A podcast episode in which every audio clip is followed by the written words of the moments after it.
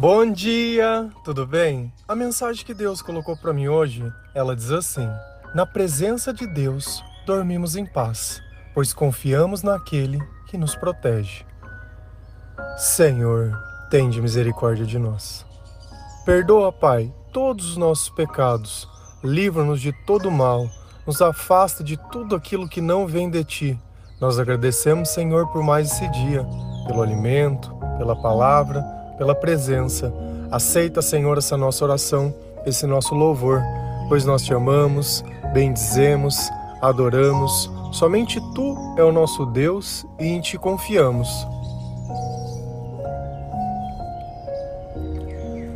Durante muito tempo da minha vida, eu sofria com insônia. Então eu passava praticamente todas as noites acordado. E claro que isso atrapalha sempre o outro dia, mas hoje nós vivemos numa época totalmente diferente. Quando eu era adolescente, não existia a internet como ela é hoje. Não tinha condição da gente ficar vendo site, não tinha esses streamings para a gente poder ficar vendo vídeo na, na, no celular, na internet. Não tinha nem o celular da forma que nós conhecemos hoje. Então as noites elas eram intermináveis. Se você ligasse a televisão de madrugada, ia estar tá passando algum programa sobre evangelização. Aqueles programas que você sabe que os pastores ficam mostrando pessoas, dando depoimentos e coisas e só aquilo, né? Sempre querendo receber alguma coisa a troco de um milagre. E era aquilo. E eu não acreditava em Deus, então para mim aquilo nem programação era. Só que todas as vezes que eu entrava dentro do meu quarto e fechava a porta, os meus pensamentos eles começavam a me acusar de diversas coisas. E aquilo me preocupava, e aquilo me deixava sem sono, e aquilo tudo me inquietava. Eu não conhecia Deus, não conhecia oração, não conhecia nada. Então, na minha cabeça, eu tinha que encontrar alguém, eu tinha que fazer algum plano, eu tinha que tomar alguma ação ou alguma atitude. E quantas noites eu não dormi pensando que eu ia mudar o mundo e quando acordava no outro dia, tinha esquecido tudo o que eu tinha planejado. E assim eram dias intermináveis. Por diversas vezes também costumava pegar um caderno e escrever poesias que nada mais era que relatar os meus sentimentos, e eram sempre as mesmas coisas, sempre as mesmas reclamações, mesmos sentimentos negativos. A minha vida, basicamente dentro de mim, era sempre a mesma coisa. Já aconteceu isso com você? Já sentiu que não consegue dormir? Hoje tem muitas pessoas que, quando entram dentro do seu quarto, elas simplesmente tomam um remédio e apaga. Por quê? Porque a cabeça não desliga, a consciência não para. Outras pessoas acostumaram, sei lá, a fumar uma maconhinha, um negocinho, e cada um vai criando o teu ritual para dormir mas dentro da alma o problema continua sempre o mesmo. Diferente de antigamente, hoje você pode se distrair. E quanto tempo nós não passamos nos distraindo para não perceber o problema? Porque o entrar dentro do nosso quarto é você se retirar para um lugar onde Deus pode conversar com você, onde 100% da atenção vai estar para Ele. Só que quando você é orgulhoso demais, para reconhecer os teus problemas e o teu comportamento, você acaba não querendo ouvir essa conversa com Deus. Ontem nós falamos sobre o arrependimento, sobre reconhecer os erros e mudar de vida. Mas e quando a gente não quer mudar de vida? A gente só quer encontrar o culpado e dobrar a aposta e continuar nessa mesma vida, fazendo as mesmas coisas. Isso vai machucando o nosso coração. Isso vai destruindo os nossos sonhos, vai desanimando vai desanimando. E diferente hoje, das 9 horas da noite eu já quero estar tá dormindo. Para mim a maior alegria do mundo é dar 8 e meia eu já estar tá alimentado e estar tá deitado. Porque eu sei que à noite o que, que eu posso fazer? Assistir televisão, fazer alguma coisa? Eu prefiro acordar cedo e resolver já o meu dia para que eu possa deitar e dormir em paz. Mas não porque eu resolvi o meu dia, mas porque eu coloquei Deus em todos os momentos. E naquele instante que eu entro dentro do meu quarto, Ele não precisa me acusar de nada. Eu posso orar, eu posso conversar, eu posso agradecer, mas Deus ele não precisa ter aquela conversa comigo. Quantas vezes nós não temos um sentimento assim de frio na barriga quando alguém olha e fala: Olha, depois eu preciso conversar com você? Como nós ficamos apreensivos. E esse é o sentimento de entrar no quarto quando nós não vivemos uma vida alinhado com aquilo que a palavra nos ensina ou não, não obedecemos aquilo que Deus coloca dentro do nosso coração. Se a gente vai lá em Salmos 4, versículo 4, 6 a 8, a palavra ela diz assim: Tremam de medo e parem de pecar, sozinhos e quietos nos seus quartos. Examinem a sua própria consciência. Há muitas pessoas que oram assim: Dá-nos mais bênçãos, ó Senhor Deus, e olha para nós com bondade. Mas a felicidade que pões no meu coração é muito maior do que daqueles que têm comida com fartura. Quando me deito, durmo em paz, pois tu, ó Senhor, me fazes viver em segurança. Quando que a gente poderia imaginar que dentro da Bíblia existe exatamente essa mesma analogia que eu fiz sobre a minha vida. Quando nós temos a sabedoria de Deus que adquirimos através da Sua palavra, nós conseguimos olhar o passado e entender a razão de cada coisa. Aquilo que nós achávamos que era o sofrimento era Deus tentando conversar conosco. E qual era o sentido daquela conversa, daquela preocupação, daqueles sentimentos ruins? tremam de medo e parem de pecar, parem de errar. Presta atenção no seu comportamento, sozinhos e quietos nos seus quartos. Examinem a sua própria consciência. Deus está olhando e dizendo: presta atenção nos teus pensamentos. Tenha medo do que você tem pensado, tenha medo do que você tenha feito. Preste atenção e olhe o lugar de novo dentro do quarto. Jesus usa esse mesmo quarto, o mesmo quarto que o Senhor ele diz para nós, para que nós entramos dentro do nosso quarto, fechamos a porta onde ninguém pode nos ver e diferente de agora ficar olhando para nossa consciência, nós vamos orar para Deus.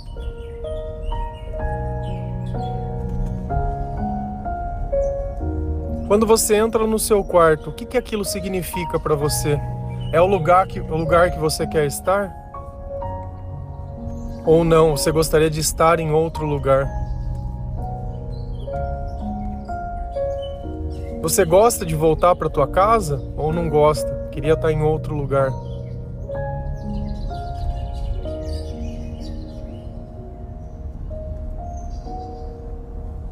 Há muitas pessoas que oram assim: Dai-nos bênçãos, ó Senhor Deus, e olha para nós com bondade.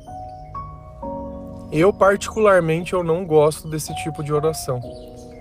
Porque parece que nós só queremos vida nessa vida, que nós queremos Deus como um amuleto, não como uma companhia, que nós não olhamos ele como alguém da nossa família, mas como alguém que pode pagar as nossas contas. Eu não gosto desse tipo de relação. E no Salmo, a pessoa, Davi, também não gostava, porque ele entrava dentro do quarto dele, examinava a consciência dele, entendia os sentimentos que eles tinham sentido, o que era bom, o que era ruim, examinava todas essas coisas. E aí ele olhava para dentro de si e via que aquilo que se pedia era tão pequeno perto do que Deus podia dar, mas a felicidade que põe no meu coração é muito maior do que daqueles que têm comida com fartura. Então, olha como se você recebesse ainda a bênção e a bondade de Deus. Nada pode se comparar à felicidade de você ter um relacionamento correto com o Senhor a alegria de estar na presença de Deus, a alegria da sua consciência, você poder entrar dentro do teu quarto e ela não te acusar. de você poder simplesmente deitar numa cama e dormir em paz. Dormir em paz. E já não vem nenhum daqueles sonhos malucos nem doidos, já não acorda preocupado, já não tem nada. É simplesmente um descanso. Porque você tem acreditado nas coisas certas, tem percebido o que é bom e o que é ruim para você. Quando me deito, durmo em paz, pois só tu, Senhor, me fazes viver em segurança. E é esse sentimento que Deus está nos protegendo que traz a paz para o nosso coração. Porque quando nós temos fé e confiança, nós somos inundados pelo Espírito Santo. E o que nós sentimos é o Espírito Santo, é a presença de Deus. E nós sabemos que quando ele fala que a felicidade que põe no coração é a presença de Deus que ele está sentindo. E graças a essa presença, todo o resto se torna bom. Então não é a fartura, não é a prosperidade, não é a bênção, não é nada. O mais importante é a presença de Deus. E é isso que vai mudar a tua vida, como mudou a minha. Eu não sei o que você tem passado à noite, eu não sei o que, que o teu quarto significa hoje. Mas Jesus, ele diz que o nosso quarto, ele tem que ser um lugar de oração. Então, quando você entrar no teu quarto, começar a examinar a tua mente, ver que os teus sentimentos não estão bons, ao invés de você ficar procurando pessoas para desabafar, pessoas para conversar, ficar horas e horas em redes sociais só rodando feed e assistindo vídeo e procurando, ora, conversa com Deus. Expõe para Deus o que está dentro do teu coração, o que está te acontecendo, o que está amargurando. Mas não é para você orar procurando bênção e nem bondade. Orar pedindo para que Deus te dê o um emprego, orar que Deus pedindo para que volte a família, para que você encontre alguém, pedindo coisas desse mundo, porque o intuito da oração está lá em cima. Tremam de medo e parem de pecar. Aqui nós não estamos falando do que Deus vai fazer por nós ou do que nós precisamos. Aqui nós estamos admitindo que o nosso comportamento ele não está correto. E não adianta eu continuar procurando atalhos, achando que isso vai mudar. Não vai. Cedo ou tarde, as coisas elas acabam saindo do controle. Se a gente continua lendo lá em Salmo 6, versículo 2 a 4, 6 e 8, a palavra do Senhor ela diz assim: Tem compaixão de mim, pois me sinto fraco. Dá-me saúde, pois o meu corpo está abatido e a minha alma está muito aflita. Ó oh Deus, quando virás me curar? Vem salvar a minha vida, ó Senhor Deus, por causa de teu amor, livra-me da morte. Estou cansado de chorar. Todas as noites a minha cama se molha de lágrimas e o meu choro encharca o travesseiro. Afastem-se de mim, vocês que fazem o mal. O Senhor Deus me ouve quando choro. Isso é uma oração. Exatamente, uma oração. Feita na onde? Onde você acha que a pessoa fez essa oração? Ela orou na igreja, ela orou no templo, onde será que ela fez? Tem um indicativo aqui. Todas as noites a minha cama, cama se molha de lágrimas e o meu choro encharca o travesseiro. Uma oração feita dentro do quarto. Uma oração que aconteceu exatamente como acima, quando a pessoa entrou dentro do silêncio do quarto e começou a pesar a consciência dela. Que Deus começou a conversar com ela, dizendo: Você acha certo isso que você tem feito? Você acha que foi bom mentir? Você acha que foi bom enganar? Você acha que é bom ficar julgando as pessoas, diminuindo as pessoas, comparando as pessoas? Você acha que é bom você se achar melhor do que alguém, sendo que você não é nada? O que, que de bom você faz para os outros? Porque o seu tênis é bacana, o seu relógio é bacana, o seu carro é bacana, o seu celular é bacana, você é bacana? Não, você não é nada. Você não é nada. Porque aquilo que Jesus nos ensina, que se nós não fazemos o bem, nós não servimos para nada. Peca quem sabe fazer o bem e não faz. Então, se eu não consigo fazer bem para ninguém, o que, que vai adiantar o que eu tenho ou deixo de ter? Você acha que você é um bom relacionamento porque você não usa droga ou porque você é melhor do que os piores? Continua sendo o pior. O melhor celular sem bateria ele não serve para nada, assim como o pior também não serve para nada. O valor das coisas não está no que elas são, mas no controle que nós temos sobre elas. E como foi essa oração? Tem compaixão de mim.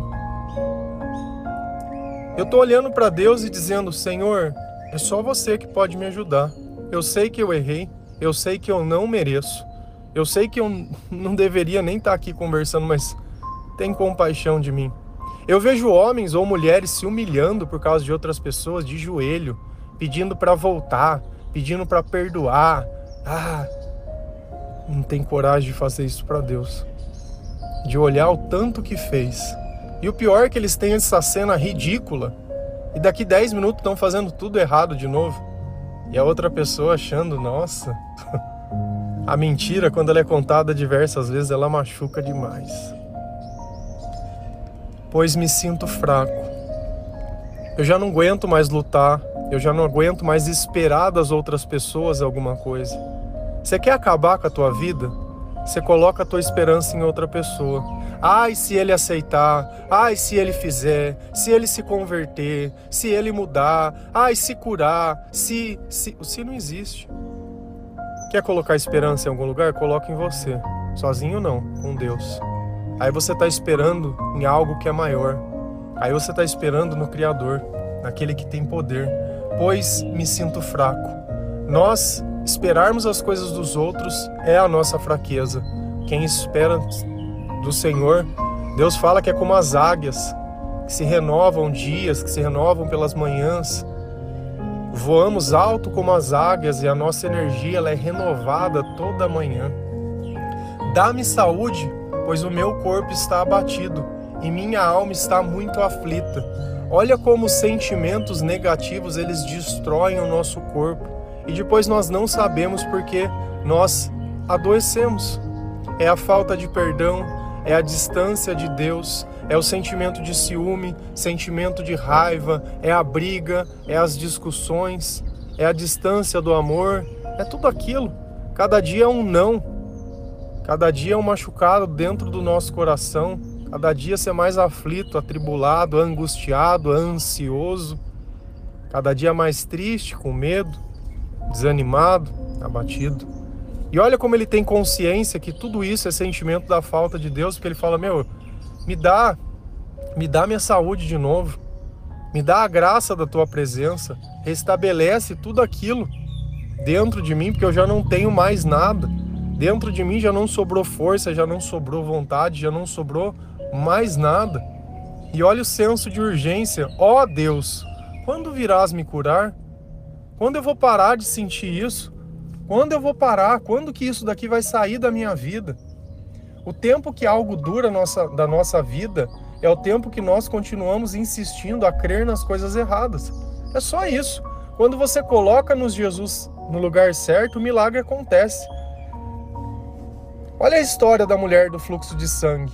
16 anos, gastou todo o dinheiro, procurou todos os médicos, colocou esperança em tudo que fosse do mundo. Quando ela viu Jesus, ela disse: Tão somente se eu tocar na barra do teu manto eu vou ser curado. E assim ela o fez, e assim aconteceu. E quando ela tocou em Jesus, Jesus sentiu e disse: Olha, alguém me tocou, porque eu senti que de mim saiu poder. E olha como Deus, ele sente que a nossa fé é o poder. Tudo posso naquele que me fortalece. E os discípulos diziam: Senhor, tá cheio de gente tocando em você. Ele falou: Não. Quem toca com fé em mim é diferente. Olha como nós podemos brilhar para Deus no meio de tantos iguais, através da nossa fé. Vem salvar a minha vida, ó Senhor Deus, por causa do teu amor. Livra-me da morte Quantas vezes já não nos pensamos em tirar a própria vida porque nós não suportamos mais viver esperando de pessoas?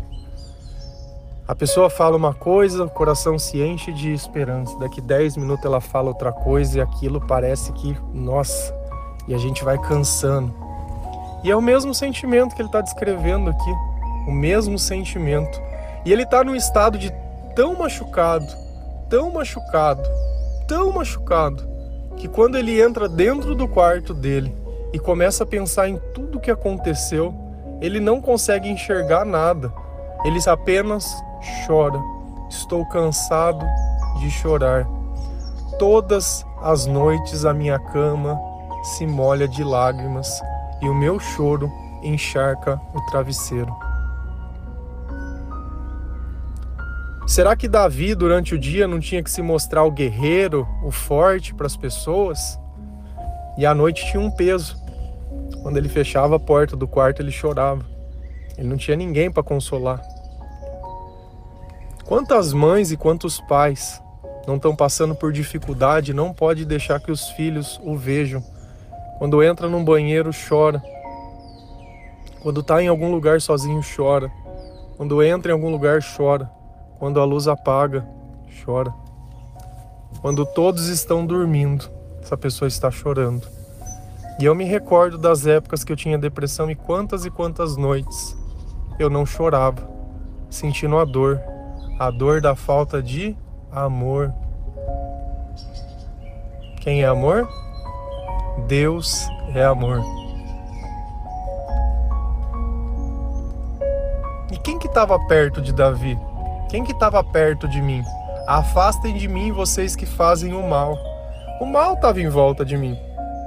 Ah, mas você quer dizer que os teus amigos eram o mal? Eu fazia parte do mal.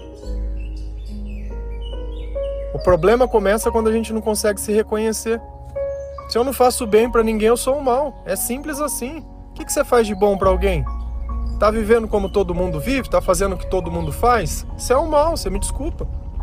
Tem que se posicionar. E é justamente quando eu peço para Deus ter compaixão, que eu sei que essa vida não tá me levando a nada, que eu tô adoecendo, que eu tô orando do jeito errado, pedindo só bênção e bondade. Oh, fica bondade, Senhor. Ai, ora para mim, para Deus abrir a porta. É a igreja de hoje, as campanhas de hoje, é só isso. E olha, Davi fala: Meu, para mim o que vale é sentir felicidade dentro do coração, porque eu já não aguento mais chorar, eu já não aguento mais essa vida. Não aguento entrar dentro do meu quarto e não dormir, a minha consciência pesar. Então o que, que Deus está falando? Ó, se afasta do mal. Se afaste do mal e o mal se afastará de você. Se você não se posiciona. Se você não tem um processo de reflexão, de olhar a vida, de ler a palavra, de permitir que Deus mude a tua vida, você quer continuar fazendo as mesmas coisas no mesmo lugar, sabe o que, que parece? Que você quer dar um jeito no inferno. Você quer tornar o inferno um lugar suportável. E é isso. Você quer pegar a desgraça que é a tua vida e tornar um lugar suportável.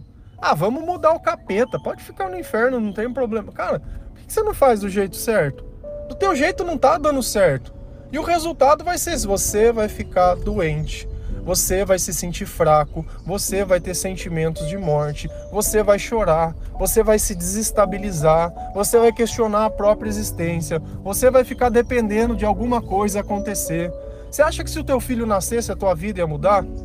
Você acha que a sua mulher voltasse, ou seu marido voltasse, a tua vida ia mudar? Você acha que se aquela pessoa não tivesse morrido, a tua vida ia ser diferente? Você acha que qualquer coisa do mundo que tivesse acontecido ou deixado de acontecer poderia mudar? Nós temos que ter uma relação com Deus independente do que aconteça. E você continua se enganando, porque o jeito que o mal faz é justamente esse, é enganando. Enganando para quê? Para que o tempo passe. E a palavra deixa claro que depois que morre já não tem mais louvor. Mais vale um cachorro vivo que um leão morto. Porque quando morre, nós estamos dormindo. Jesus fala: estamos dormindo, dormindo. E quando a gente dorme, e aí? O que, que você escolhe? Quer dormir em paz? Você precisa confiar naquele que te guarda. Quer conversar com Deus? Olha a oração, que sinceridade. Isso é oração. Orar não é ficar pedindo que mude os outros. Oração é a gente colocar em prática aquilo que Deus coloca dentro do nosso coração. É você atribuir a Deus o poder que ele tem e é glorificá-lo por isso, por aquilo que ele é. Ao invés de orar pedindo para que Deus mude as pessoas, ore pedindo para que Deus mude você. Ao invés de você esperar que alguém faça alguma coisa, faça você mesmo aquilo que você espera. Coloque a responsabilidade da tua vida sobre você. Senão não tem jeito da gente ser servo quando você quer obedecer as pessoas ao invés de Deus. Amém? Que Deus abençoe cada um de vocês. Que a paz do Senhor possa entrar dentro do teu quarto com você que você possa examinar as tuas consciências, a sua consciência e se arrepender dos seus pecados. Que você possa entrar dentro do teu quarto e o teu quarto ser um lugar de sinceridade, de oração. O choro ele pode durar uma noite, mas a alegria ela vem pela manhã. Então é preciso passar por esse processo para que as lágrimas elas tenham a oportunidade de parar, porque quando é Deus que nos consola, o amor transborda dentro da nossa alma. Amém? Que Deus abençoe cada um de vocês. Feliz a nação cujo Deus é o Senhor. Um bom dia.